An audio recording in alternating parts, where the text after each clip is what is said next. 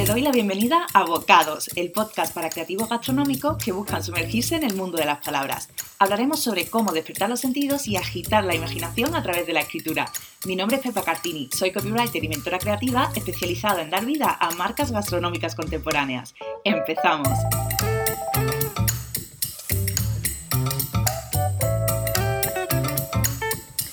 No solo acabamos de estrenar año, sino también mes y con él una nueva entrega de la sección de energías gastronómicas. Como no, este mes vamos a hablar de enero y bueno, con la intención un poco de, ayudarte a nutrir tus ideas con todo ese universo sensorial de las energías gastronómicas de enero. Vamos a hablar de vinos, quesos, cervezas, estilos fotográficos y de escritura, vamos a hablar de formas de cocinar, de simbología, un montón de, de historias, nunca mejor dicho, que rodean a este mes. Si te fijas, eh, bueno, no, hace falta eh, ser muy listo para darse cuenta de esto. El, invierno ya se ha instalado, ha llegado, pero bien, ¿no? Las fiestas han terminado y las ganas de volver a una rutina más ordenada eh, se han apoderado de nosotros. Frutas y verduras invernales han conquistado los mercados y nos piden que las preparemos de una forma más pausada, delicada y sin prisa. Pero además del mood de enero y los ingredientes que trae, este mes hay una novedad en la sección de energía gastronómica que te quería comentar. Y es que la gastronomía tiene una relación íntima con otra tradición cultural que nos puede dar pistas sobre qué está pasando a nuestro alrededor y cómo aprovechar al máximo esas energías que se están generando, ¿no? te hablo de la astrología, un conjunto de conocimientos algo controvertido, eh, también tradiciones y creencias que relacionan la posición de los astros y sus movimientos con los acontecimientos que suceden en la Tierra y a las personas que la habitan. Mi intención al explorar los vínculos entre la gastronomía y la astrología es ir detectando esos mitos y arquetipos que todavía hoy siguen expresándose en la gastronomía en forma de creencias, festividades, storytelling y marcas quizás te hable de algunas a lo largo de, este, este, episodio de Bocados y vas a ver que están más presentes de lo que pensamos. La verdad es que el, vínculo entre gastronomía y, astrología a mí me parece fascinante. Ya me contarás si a ti también te lo parece. Eh, fíjate que al inicio de los tiempos la astronomía con M, que es el estudio científico de los cuerpos celestes, y la astrología con L, eh, que es la, un poco la cultura ¿no? que se forma alrededor de la astronomía, eran una sola disciplina, pero acabaron separándose para dotar a la primera de un exclusivo carácter científico y a la segunda de ese halo de misticismo, ¿no? que a veces pues, como que nos atrae un poco.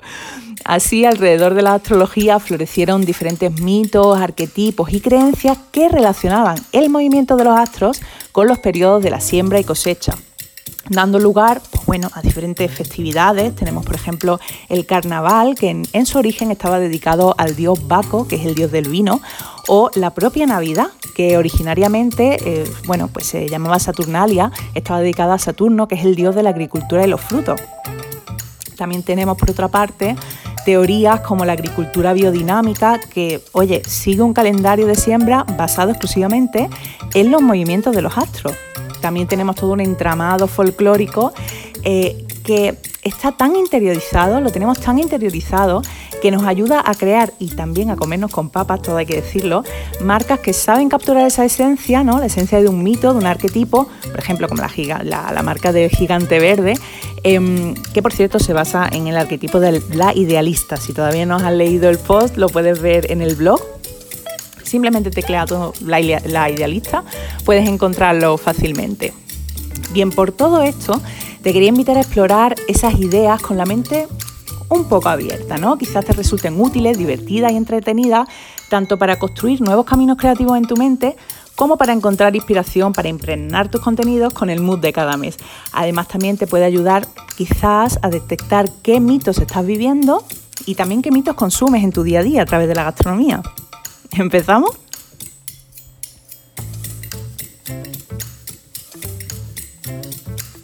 Bien, vamos a ver tres temáticas gastronómicas de este mes de enero y algunas pistas sobre cómo puedes aprovecharlas. La primera de esta temática es que el mood invernal, como te decía, entra en pleno apogeo. ¿no? Estrenamos ya la fase central del invierno, que es una estación que mm, comenzó el mes pasado, ya te lo comentaba en el post de las energías gastronómicas de diciembre. Es verdad que... Mm, eh, bueno, pues con, esta, estación, con el invierno, entra también en su momento más expresivo esta cocina de tintes dulces, con gran densidad nutricional y de cocciones lentas, de la que, bueno, ya te estaba hablando en ese post anterior, ¿no? Eh, todo este imaginario, todas estas características también de, de la cocina invernal nos acompañará hasta el 21 de febrero. A partir de ese momento comenzaremos poquito a poco la transición hacia la primavera. Pero no nos adelantemos, volvamos al mood invernal. Si quieres plasmar su esencia en tus contenidos, echa un vistazo a sus atributos y llévatelos a tu terreno. Vamos a ver algunos de ellos. Podemos decir que la gastronomía invernal, bueno, pues es reconfortante, tiene, tiene como ingredientes humeantes, es bastante cálida, es acogedora, es pausada, armoniosa, cómoda, conectada, concentrada y gratificante. Así que si buscas crear una conexión especial con tu audiencia, puedes evocar con tus copies o con tus imágenes eh, todo este mood del momento, ¿no? ¿A qué me refiero con esto? Oye, pues mira, si te toca eh, escribir algún copy, bueno, pues para tu marca, eh, para contenidos, en fin, sabes que las opciones son, son muchas. Si quieres más inspiración, puedes echar un vistazo a la sección de copy gastronómico que hay en la web y bueno, si estamos, como estamos en invierno, em, evocando ¿no? con las palabras esas humeantes tazas de café recién hecho, lo gratificante que es prepararse un chocolate caliente, mm, hacerte un hueco entre mantas y cojines en tu sillón favorito mientras buscas en tu libro de cocina qué recetas prepararás la semana que viene, o hablar de encender una vela para crear un ambiente cálido y acogedor para abrir esa botella de vino, pues oye, como que nos sumerge más en ese, en ese mood invernal, ¿no? Así que también ese mundo invernal, eh, tampoco no quería, no quería pasar a la siguiente, al siguiente punto sin comentártelo. Habla también mucho del hige, ¿no? que es también algo de lo que ya hablábamos en la, en la, en la entrega anterior de estas energías gastronómicas, en las de diciembre. Em, que, el, que es también esta, esta sensación, ¿no? Acompaña, es, es, una idea que está bueno, muy relacionada ¿no? con todas esas ideas reconfortantes y acogedoras. Y bueno, ya que estamos hablando de copy, solemos acompañarlo de imágenes, ¿no? Em, esas imágenes también se impregnan de todo ese, toda esa esencia, toda esa alma del invierno, ¿no? Los, colores parecen más contrastados, las paletas, pues bueno, son de grises, se combinan con colores más cálidos como los que vemos en la madera, en el fuego. Em, las fotos también tienen ese, a veces ese efecto de viñeta, ¿no? Em, te he dejado echa un vistazo en, el blog porque te he dejado tres ejemplos. Uno es el hashtag, que lo puedes mirar ya en Instagram, es el hashtag Winterfood. Ahí vas a poder ver todas esas paletas, todos esos ingredientes que te decía y ese mood ¿no? acogedor, la madera, lo reconfortante, todo esto lo vas a ver claramente en, en las fotografías que vas a ver en este hashtag. También te he creado una fotografía, una, una carpeta de fotografía invernal, te he dejado el link eh, justo en este punto del post en el blog y también una especie de mood board en Pinterest. Echar un vistazo si quieres inspirarte y encontrar ideas ¿no? para tus contenidos. Bien, y una vez que la inspiración ya esté bien afinada, ¿qué te parece si echamos un vistazo pues, a todos esos ingredientes que encierran la energía invernal? Vamos a pasar a hablar de la energía culinaria de enero. En enero, como en, toda la, como todos los meses, mm, bueno, vamos a ver una serie de frutas y de verduras de temporada. Por ahora de lo que estoy hablando es del hemisferio norte. Mm, ya tengo, lo estoy organizando todo para hacer estas secciones también sobre el, sobre el hemisferio sur, porque sé que también hay muchas personas que, escuchan y leen desde allí. Eh, pero como te decía, de momento hablo del, del hemisferio norte. Bueno, las frutas que vemos en los mercados en enero pues son la chirimoya, el plátano, la piña, la manzana, mandarina, naranja, pomelo. Ves que los, los cítricos están ahí a tope, ¿no? También tenemos kiwi, uvas, limón, en fin. Las verduras, por ejemplo, tenemos acelgas, alcachofas, apio, berenjena, brócoli, calabacín, lombarda, coliflor, endivia, escarola, espinacas, guisante, habas, judías verdes, lechuga, pimiento rojo, puerro, remolacha, repollo y zanahoria. Bueno, con todo lo que tenemos aquí, anda que no se pueden hacer sopas ricas, potajes ricos. Al horno también podemos hacer muchas cosas, de, eso vamos a hablar en un ratito. También te deja una lista de los pescados de enero que puedes echarle un vistazo también, pues lo mismo, tenemos besugos, almeja fina, bonito rallado, dorada, lenguado, eh, maragota, mejillón, merluza, navaja, pargo, pez limón, pulpo, sargo, sepia. Échale un vistazo y a ver, a ver qué se te ocurre, cómo, cómo los prepararía. Ya te he hablado alguna vez de la cocina energética. Bueno, pues para enero, como te podrás imaginar, sigue sirviendo y además aún, aún más todavía eh, la cocina energética invernal, ¿no? Eh, Monse Bradford, que, da unos consejos maravillosos en su libro La alimentación natural y energética, ya te he hablado en algunas ocasiones de él, em, nos habla de tres ideas principales que es elegir, por una parte, cocciones más lentas, a fuego medio bajo, realizar cortes más grandes en las verduras, en las frutas que vayamos a utilizar, de estilo rodado, ¿no? Esto es lo, que vemos, por ejemplo, en los cocidos. Y cocinar a base de estofados, salteados largos, tempuras o sofritos. Em, una presión un poco más, intensa, ¿no? El, horno, los ahumados y los pickles también de largo tiempo. Em, es verdad que junto a, junto a estas preparaciones se recomienda utilizar también algunos, algunos ingredientes de concocciones más cortas, ¿no? Para complementar. Bueno, pues estamos hablando de vapor, de escaldado, hervido, salteado corto o prensado. Además de esto, Monse Bradford nos recomienda también no olvidar en nuestro menú los cereales como el arroz de grano corto, mijo, trigo sarraceno, avena y quinoa o sopas de consistencia más densa, ¿no? Coronadas, pues bueno, pues para equilibrar, como decíamos, de perejil, apio, jengibre, cebollino picado. Bueno, en fin, la idea importante es equilibrar, ¿no? Y también, por último, nos habla de esos sabores dulces naturales, dulces naturales de los que ya hablábamos el mes anterior, ¿no? Boniatos, coles, cebolla y también los salados que podemos encontrar en el miso, en la salsa de soja o en las algas. Bien. Pero sigamos con el modo invernal y vayámonos un poco a un estilo más gourmet. Tenemos también, por una parte, te voy a hablar de los vinos invernales, de quesos invernales también de cervezas de invierno. Seguramente ya la habrás visto en los estantes. No sé si has probado ya alguna, cuéntame. Bien, pues de los vinos invernales me gustaría contarte que eh, tienen diferentes características, ¿no? Pero quizás podamos hablar de tres puntos que tienen en común. Uno es que transmiten sensaciones, sensaciones cálidas. Dos es que tienen un volumen eh, importante o en su defecto burbujas. Y que por último, en el punto número tres, son profundos pero de paso ligero. Eh, si estas tres ideas te han sonado un poco a chino mandarín, pero quieres descubrir en cuerpo y alma las sensaciones que despierta un vino invernal, te recomiendo plantarte en tu tienda de vinos de referencia y preguntar por esos vinos invernales. Bueno, pues decirle, oye, ¿qué vinos invernales me recomienda? Si eres más del tema rollo Juan Palomo, también te puedes plantar directamente allí y buscar un oloroso andaluz, un syrah australiano, un Pinot Noir francés o californiano, un Cabernet Sauvignon de Francia, California, Chile o Australia o un Viura riojano con barrica. Sí, sí, este último es un vino blanco eh, que, oye, no todos los vinos invernales iban a ser, eh, iban a ser tintos o, bueno, del estilo de, oloroso, ¿no? Los fortificados, los, eh, los vinos andaluces, ¿no? Característicos. Bien, de los quesos invernales te quería contar dos ideas. Em, ¿Por qué vamos a seguir con este tour gourmet que estamos haciendo? ¿no?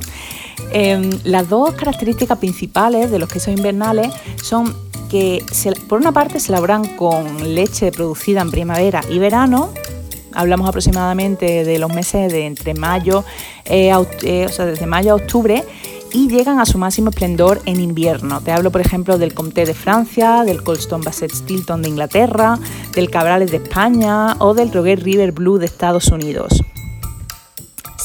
la otra, por otra parte, también tenemos los quesos que se elaboran eh, con leche producida durante el otoño y el invierno.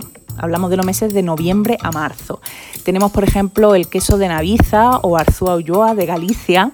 Tenemos el Bacherín Mont d'Or, espero que mi pronunciación no esté muy desviada de la realidad. Esto es un queso de Suiza. O también el Jasper Hill Creamy Vinmer de Estados Unidos. Ya me contaréis a ver qué tal lo he dicho. Bueno, eh, al igual que te comentaba con los vinos, eh, te recomiendo visitar igual tu tiendecita de quesos más cercana y preguntar a los expertos, oye, ¿cuáles son los, quesos invernales que tenéis? Em, al final este, este tipo de, productos también nos ayudan a viajar ¿no? a países lejanos. Yo con estos quesos de, invierno me imagino montañas nevadas, verdes pastos, fresquitos, eso sí. Me, imagino también como algo de leña, una chimenea. En fin, todo este imaginario invernal, ¿no? En Pinterest eh, te he dejado algunas ideas más, te he dejado el link también en el post para que puedas componer tablas de queso de los más invernales y ricas, como no. Respecto a las cervezas de invierno, que también las hay, quería contarte que hay una diferencia entre las Winter Ale y las Christmas Ale. O sea, una Winter Ale puede ser una Christmas Ale, pero no tiene por qué serlo, ¿no? Y al contrario, lo mismo. Las Winter Ale son un estilo cervecero tradicional reconocido, es decir, igual que las Christmas Ale podríamos decir que es mm, quizás un poco una idea de marketing, las Winter Ale sí que son un estilo tradicional, ¿no? Reconocido, como te decía. Bien, se trata de cervezas cálidas, de trago largo, son oscuras, transparentes, eso sí, y con una gruesa capa de espuma. Suelen tener una graduación alcohólica mm, elevada y sus aromas tostados y acaramelados maridan que ni pintado con los postres navideños.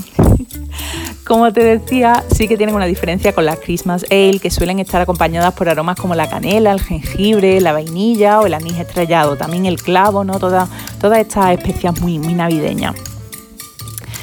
Em, bien, pero después de este recorrido, porque antes te he hablado de que teníamos novedades que estaban relacionadas con la astrología, vamos a dar un pasito más y vamos a sumergirnos un poco en este, en este mundo que hay ya un poco alejado de la Tierra. Miremos al cielo. Enero nos presenta el signo de Acuario. Lo cierto es que desde tiempos ancestrales el cielo y la tierra se daban la mano mm, cuando de comer se trataba. Las estaciones nos avisan del momento ideal para sembrar y cosechar y alrededor de estas prácticas surgen un sinfín de mitos y arquetipos, como te decía, que han llegado a nuestros días. Cuentan los astrólogos que en enero cambiamos del signo de Capricornio al signo de Acuario. También que mm, seas o no Acuario, eh, bueno, sea uno acuario, el, signo de zodiaco bajo el que tú has nacido, eh, su energía también está disponible para ti durante el periodo que va desde el 20 de enero hasta el 18 de febrero. Pero vamos a ver la simbología y las correspondencias que nos trae este signo, que por cierto es un signo de aire y no de agua como la mayoría eh, pensamos. Yo me incluyo porque hasta que no me he encontrado con, con un acuario muy especial, que hay en mi vida, no me he dado cuenta de que, o sea, no, he, llegado a pensar de que, oye, Acuario quizás es un signo de, aire, ¿no? Parece que está más relacionado con el agua. El caso es que Acuario es un signo que está representado con una vasija o con un portador o portadora de agua, ¿no? Es un signo que como arquetipo eh, contiene, como esa vasija, ¿no? Contiene los atributos de los signos de aire. Em, y los transmite, ¿no? si pensamos en ese portador o esa portadora de agua, lo transmite como si del fluir del agua se tratara. Hablamos de esos atributos, son la, actividad intelectual, la comunicación o la libertad. Como portadores, sienten un fuerte impulso de servir y compartir. Es por eso que si te interesas por la astrología, habrás leído que vivimos en un momento en el que lo social parece que cobra más importancia, ¿no? Los planetas que están relacionados con este signo, con Acuario, son dos, Urano y Saturno. Esto eh, tiene una explicación astrológica muy grande, la cual no nos vamos a meter ahora, porque no es, yo tampoco estoy muy familiarizada con, este tema y además que no no está muy relacionado con, lo que estamos hablando aquí, ¿no? Pero si te interesa puedes buscarlo, ¿no? Porque, qué son estos dos, estos dos planetas los que regentan el signo de Acuario. Eh, Urano que es uno de los planetas, Saturno es el otro. Bien, pues Urano está vinculado al cambio, a la revolución y a lo inesperado. Em, se considera el planeta de la liberación y las revoluciones. Fíjate qué curioso, eh, bueno, todo lo que ha estado pasando estos días en Estados Unidos, ¿no? Cómo, cómo se, de alguna forma, si queremos verlo, ¿no? Parece que vemos, que vemos las relaciones entre, entre los planetas y, los, signos del zodiaco y lo que pasa aquí en la Tierra. Em, Urano, como te decía, se relaciona también con, la individualidad, con la originalidad y también la libertad. Es por eso que también muchas personas, lo, bueno, muchos astrólogos, muchas astrólogas, lo asocian a las nuevas tecnologías. Por otro lado tenemos a Saturno, que está conectado con la disciplina, la responsabilidad y también con las limitaciones. Fíjate que son bueno, son dos ideas totalmente contrarias, ¿no? Eh, Saturno representa figuras de autoridad que tradicionalmente, pues bueno, siempre se han considerado los progenitores, profesores, policías. Em, pero a mí me gustaría, llegados a este punto, cuando llega este, a este momento de la, de la investigación que estoy haciendo, me gustaría invitarte a mirar un poco más allá y explorar qué figuras representan o han estado representando en las últimas décadas la idea de autoridad en gastronomía, evidentemente, ¿no? Eh, quizás podemos pensar en influencers, en lo que ha sido la cocina francesa, ¿no? La guía Michelin, los grandes chefs de renombre, las guías de vino, en fin, sería interesante no perderle la pista porque cuentan que como estamos en un momento en el que estas figuras, eh, bueno, parece que se están cayendo, ¿no? Parece que tienen los días contados, pues a ver qué pasa, ¿no? A ver qué pasa durante, durante, los, próximos, durante los próximos meses, años, em, que, se supone, ¿no? Que, estamos, además de estar ahora mismo como mes, en el mes de Acuario, eh, también se supone que estamos entrando en general en la era de Acuario, ¿no? Eh, como último apunte, decirte que, Saturno, en la mitología romana, eh, era también el dios de la agricultura y de la cosecha. al final, si, si empezamos a buscar, parece que está todo relacionado, ¿no? Eh, la verdad es que si continuamos sumergiéndonos en ese universo de lo simbólico para descubrir ideas y nutrir nuestra creatividad, llegamos también a la simbología del tarot. Así Acuario corresponde a la carta de la estrella, que es un arcano mayor vinculado eh, por una parte a la estrella que guiaba a los Reyes Magos y a Hapi, que es el dios egipcio del Nilo, que es fuente de la vida agrícola y espiritual de Egipto. Las imágenes de este dios se utilizan en el zodiaco de, de, Endera para simbolizar el signo de Acuario, contándonos que a través de él recibimos el flujo del conocimiento y la vida espiritual. No es de extrañar con todo esto que Catherine Urban, que es la astróloga que redactó los inspiradores y divertidísimos horóscopos gastronómicos para el magazine Bon Appetit, describiera a cocinillas acuarianas y acuarianos como los chefs supercientíficos. Y es que desde el punto de vista culinario, Acuario es el signo que regenta una cocina ligera pero científica, o sea, nada de dejar al azar eh, los ingredientes, todo está súper medido y cronometrado, ¿no? Tanto en la elección de los ingredientes como en su preparación. El foco está siempre en la calidad y en la técnica, una técnica muy depurada. También es una cocina sencilla pero sofisticada porque quien dijo que las recetas simples no podían ser sorprendentes, ¿no? Nos dice el chef culinario, el chef acuario. Em, también es innovadora pero accesible, o sea, mm, es, un, es un signo que a la hora de cocinar sale de la zona de confort pero no llega a convertirse en ese snob gastronómico, ¿no? Que, que, es como un poco otro arquetipo, ¿no? Que hay por ahí, del que quizás podamos hablar en otro momento. Pero vamos con un ejemplo, porque eh, al final todo esto es un poco abstracto, ¿no? No sé si recuerdas a Ina Garten y su programa Barefoot Contessa de la Food Network. Em, es, ella es el ejemplo de la cocina acuariana, ¿no? Si te fijas, si encuentras algún vídeo por ahí, mide escrupulosamente cada ingrediente. O sea, nada de una pizca de. No, no, no. Aquí las cantidades están exactamente cronometradas y son casi una ciencia, ¿no? Eh, por otra parte, ella también explora nuevos territorios más allá de, clásicos platos caseros del día a día y en su libro de cocina encontrarás propuestas fáciles de preparar con resultados de 10. No sé si te has encontrado reflejada o reflejado en alguna de estas ideas. Cuéntamelo, entra en el blog, déjamelo en los comentarios si te apetece y bueno, ahí lo comentamos, ¿no? Pero bueno, hagamos un pequeño resumen porque la verdad, este mes, enero, mm, te he dejado un montón de ideas, ¿no? Vamos a ver un poco cuál es esa llave en, unos sencillos puntos. Vamos a hacer cinco puntos claves para aprovechar estas energías gastronómicas de enero. Uno, las fiestas han terminado, eso está claro, y aunque toca bajar la cantidad y la densidad de las comidas, hay que recordar que estamos en pleno invierno. Así que arriba esas preparaciones reconfortantes, cálidas y pausadas. Dos, si creas contenido, puedes llevarte ese mood, ¿no? este mood invernal que vivimos ahora a tus textos y fotografías, evocando todo ese universo de tazas humeantes, mullidos cojines, mantitas de lana y cálida chimenea. 3. Déjate llevar por la corriente invernal y llena tu mesa con los alimentos que da la tierra en enero. 4. Disfruta del universo invernal gourmet y comparte tus quesos, vino o cerveza en tu mesa, en la carta de tu restaurante o en tus cajas de suscripción si es que es uno de tus proyectos gastronómicos. Y finalmente 5, juega con la simbología de Acuario, introdúcela en la decoración de tu mesa y pasteles, salpica tus contenidos con su imaginario o aprovechalo para crear marcas con un mood acuariano. Bien, dicho esto, me encantaría conocer cuáles son tus costumbres durante el mes de enero y como siempre te recuerdo que cada domingo por la mañana envío la Pepa Letter, que si te apetece desayunar leyendo un coquete boletín con ideas y reflexiones gastronómicas, puedes suscribirte a través de la web. Nos vemos muy pronto.